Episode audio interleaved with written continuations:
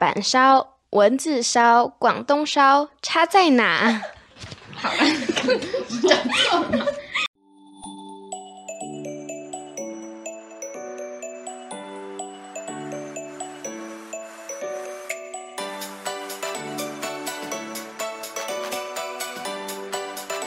该听新闻喽！欢迎收听盒子与阿布布的青少年新闻周报。哎，大家好，我是盒子，我是阿布，布列颠的布，我是阿布布丁的布。哎，又来到我们每个星期五的这个盒子的 podcast 的节目啦。哎，那上一个礼拜呢，刚过去的上一个礼拜，大家有没有收听我们的节目啊？啊？这个我们从数据上的表现啊，大家可以看得出来，我们的 podcast 节目啊，还有很大的成长空间啊。所以大概想一下，是不是会有些人，因为我们的这个节目的受众啊，大部分可能是在这个 YouTube 这一方面的朋友比较多啊，那有的。呃，接触 podcast 的机会真的比较少啊，所以我们在节目的开始之前呢，哎，跟大家介绍一下，你要怎么样来收听我们的 podcast 节目。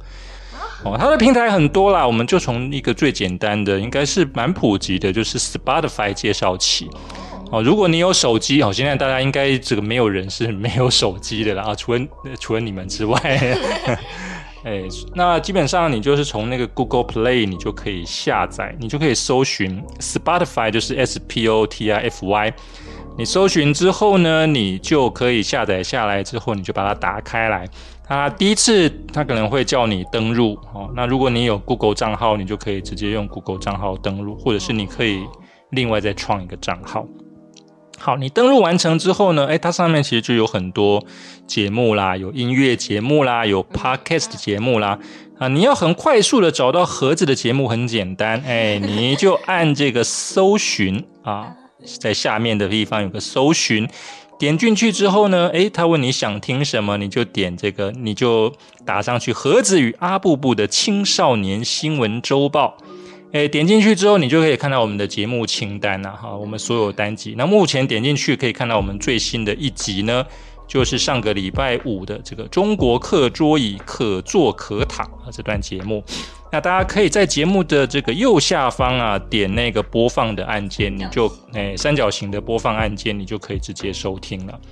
好，那当然你也可以把它点进去，诶，看一下这一集的这个节目内容，你点那个检视更多。然后你就可以看到这一集我们大概会有哪些节目内容。那里面呢会有两个这个连接啊，上面这个连接呢，哎，你把它点进去呢，啊，你就把它勇敢的点进去之后，啊，上面这个连接呢是支持盒子的部分呐，啊，所以你点进去之后，你会看到一个这个小小的这个。dollar sign，然后上面写的赞助，哎，你就把它点进去之后呢，你就可以选择啊，左边是订阅啊，右边是这个这个单次的请拿啊，请喝一杯拿铁来这个支持盒子。那当然呢，你也可以这个。哦，如果你有什么样的这个意见啊，或者你想要这支持盒子的一些留言啊，你也可以按下面的这个连接啊，点进去之后呢，你就可以在下方留言的地方呢告诉我们。好，这个名名称啊，不一定也不一定要留真名，可以用你的昵称，然后就打留言，然后打完之后呢，我是人类把它选择完之后呢，你只要点个新增留言，它就会出现啦。好啦，那原则上每一集啊，也就是每个礼拜五，其实在我们的这个我是盒子的脸书的粉丝团啊，也都会帮大家做节目的预告。那上面呢，也都有这个传送门啊，我可以让大家很快的就可以点到节目内容。那大家希望大家可以准时收听了。好，那以上呢就是大概对我们啊怎么样使用 Podcast 的简单介绍。那马上就来。呃，进入今天的节目内容吧。那首先是我们诶中文的部分啊。那今天中文的部分比较特别啦，哈，应该不算是一则新闻啊，因为它算是刊登在这个联合新闻网上面。这个名字啊，它是一本书，它名字叫做《Tokyo 放松出走，一期一会的东京慢活风景》。好，之所以选择这一篇文章呢，主要是觉得诶它里面的这个用字啊。还蛮厉害的啊，蛮隽永的，就适合给大家来学习啊，怎么样用这个这个精炼的文字啊，去描述啊，去叙述你看到的东西。好，那就跟大家分享喽。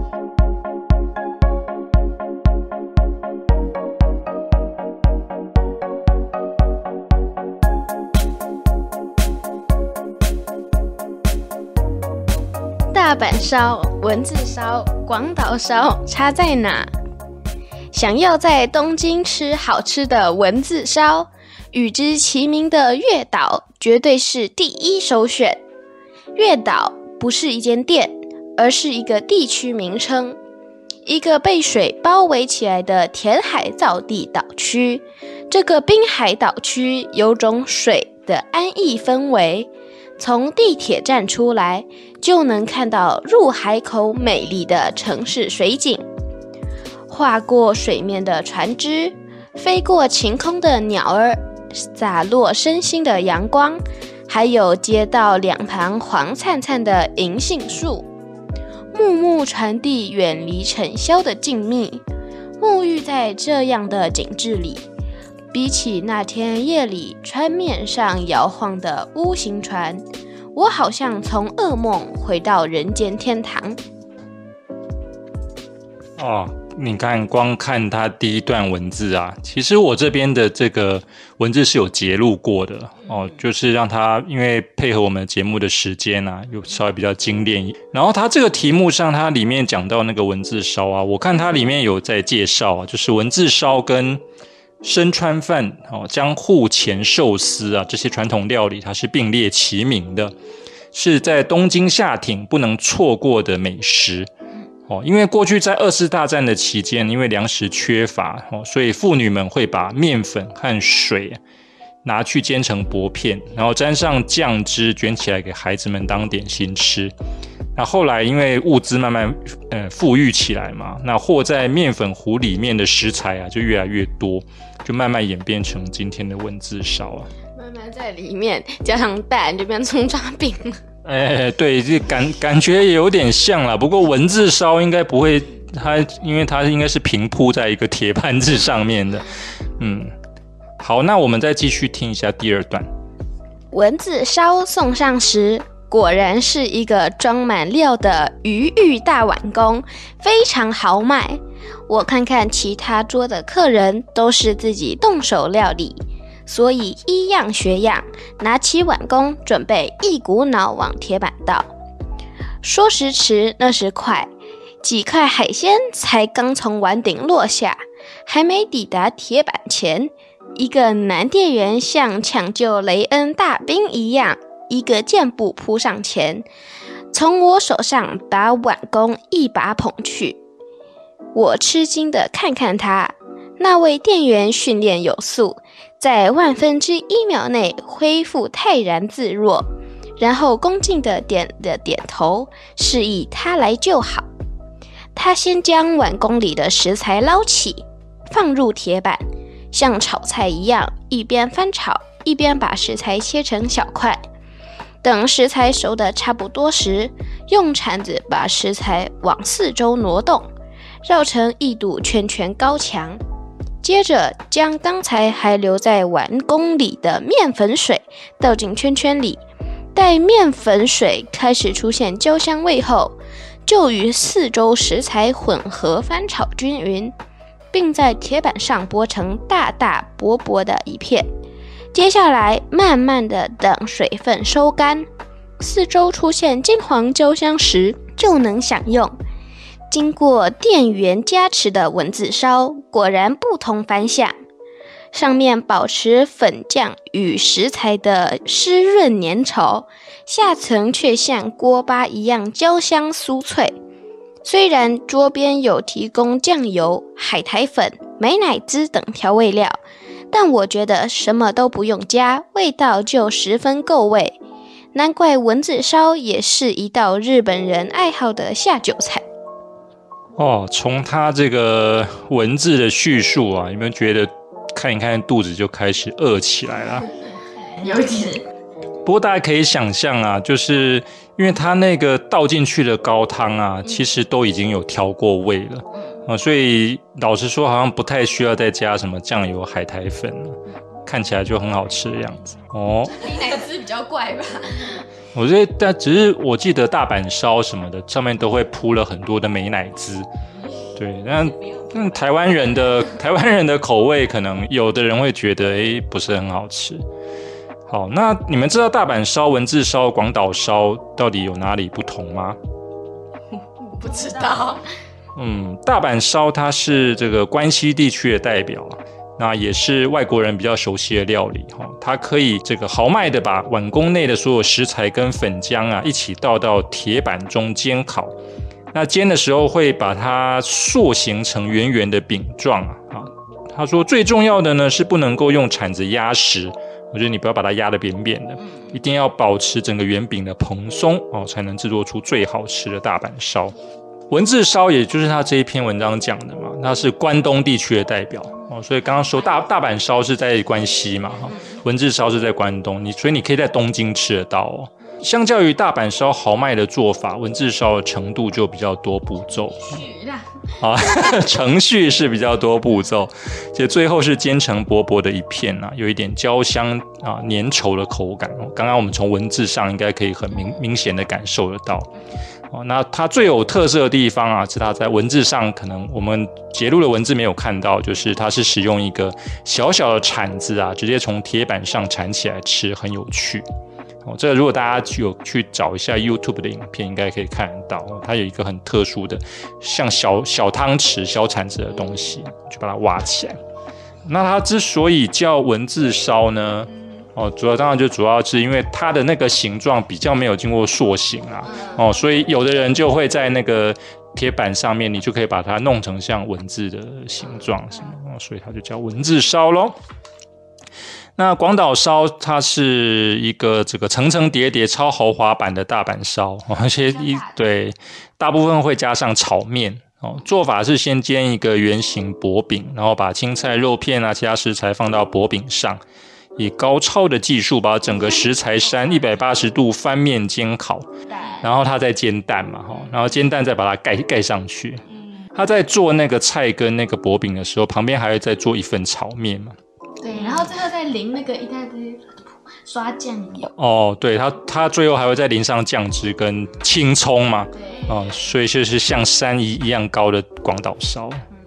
这个大概就是呃我们这个礼拜中文的部分啊。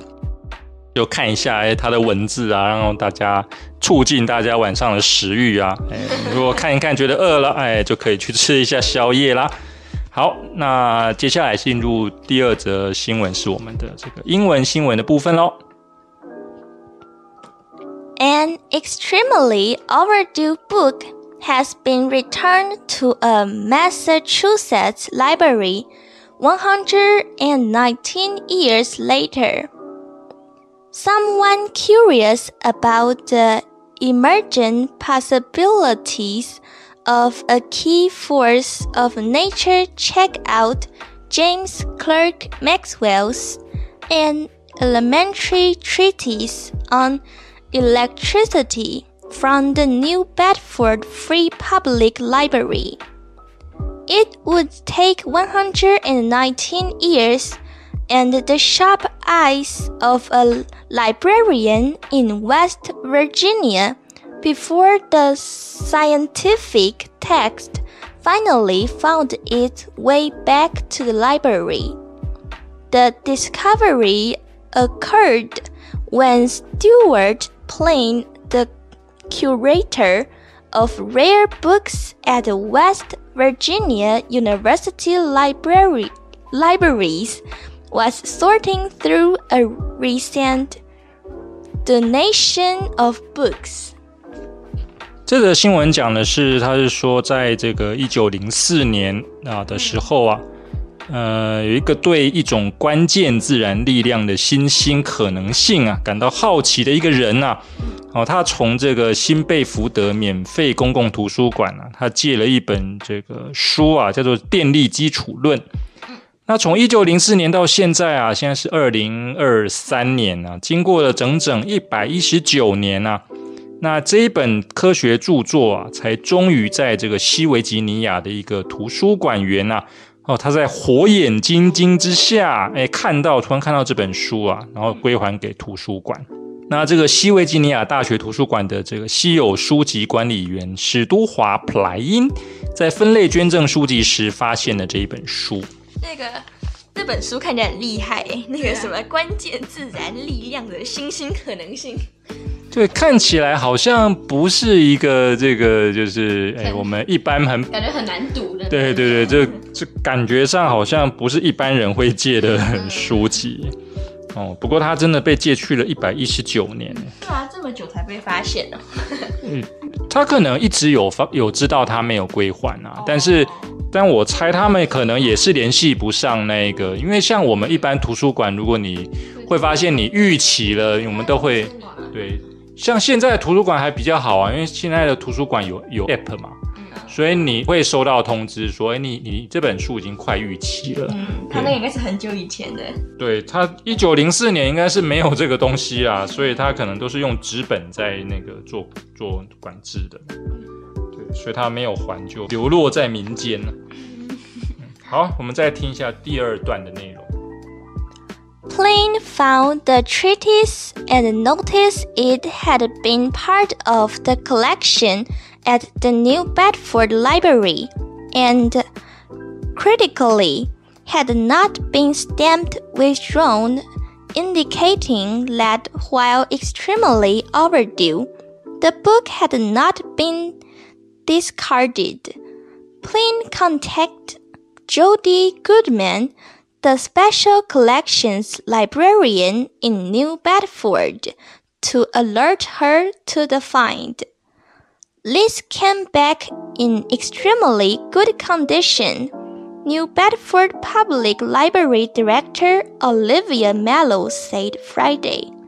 Someone obviously kept this on a nice bookshelf because it was in such good shape and probably got passed down in the family.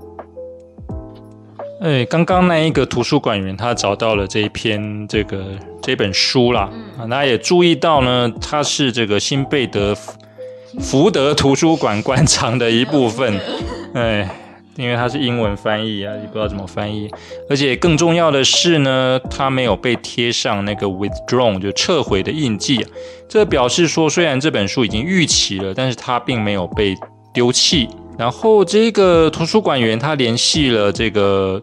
图书馆的特别馆藏馆员哦，然后提醒他，诶，他发现了这本书了。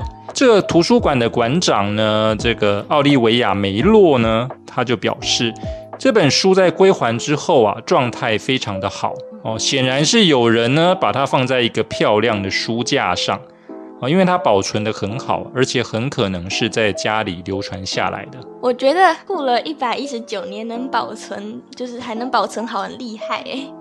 因为我的书就放个几天就已经 就这边会折到啊，可能是他都没什么在看吧。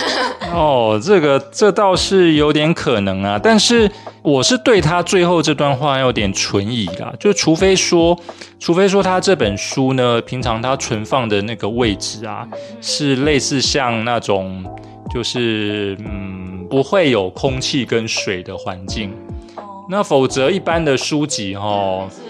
对啊，因为你空气跟水分啊，有湿气啊，那个纸质可能就会，对，可能会泛黄啦，或者是变得很碎碎的。我们有很多以前的书籍，到最保留到最后都是这样啊，它都会变黄。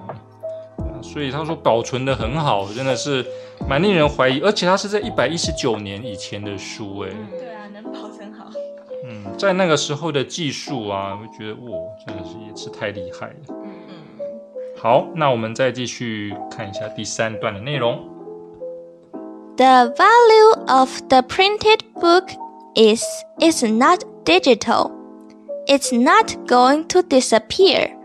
Just holding it, you get the sense of someone having this book 120 years ago and reading it, and here it is in my hands, she said. it is still going to be here a hundred years from now. The printed book is always going to be valuable. The New Bedford Library has a 5 cent per day late fee.